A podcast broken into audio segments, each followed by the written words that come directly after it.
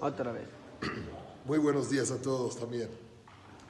En aquel tiempo, si ustedes recuerdan, cuando éramos niños, nos tocó un lapicero que era de puntillas. Sí. Y muchas veces lo vaciábamos por completo, se nos quedaba el popote. Posteriormente, había que meter uno por uno. O si era el de colores, había que sacar y meter y meter hasta que llegue. ¿Se acuerdan de las puntillas chiquitas? Sí. Oh, yo, enfermo. ¿Qué sucede cuando está el popote totalmente vacío, la pluma esa, y metíamos el primero? ¿Qué le pasaba? Tomaba coca por ahí. Se quedaba hasta arriba.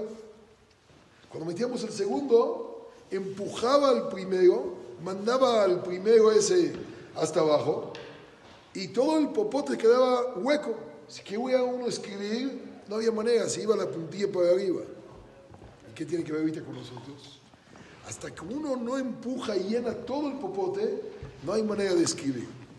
Decimos en la tefilá, acabamos de decir. ¿Cómo empezaste ahorita? Kabel Adonai, Hazak ve'kabel Adonai. ¿Qué significa? Empuja el. el Ándale a espérale a. Y si no fue, vuelve a esperar. Hazak. Fortalécete en qué? En tener calma. Hay veces una persona dice una tefilá y sale del Betacneset, ¿qué dice? No me contestó Boreolam. Le pedí, no salió nada. Sí, es la primera tefilá en la puntilla, ahí está arriba. La segunda, todavía. La tercera, no sé cuántos son. Pero llegará una tefilá que empuje todas. Y todos los que han ido a jugar maquinitas, a echarle ahí para que empuje las monedas. Hay veces empuja y no hace nada.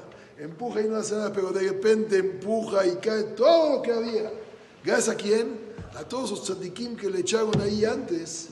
Llegó la última moneda y empujó todo. Posiblemente hoy fue la última tefilá que te faltaba para empujar todas las tefilot que estaban pendientes para que verdad Shem se reciban. Esperemos Amén. que Kabel Adonai, Hazak Yametz Ibeja, ve Kabel Adonai se cumplan todos los tefilot. Amén, amén. Amén.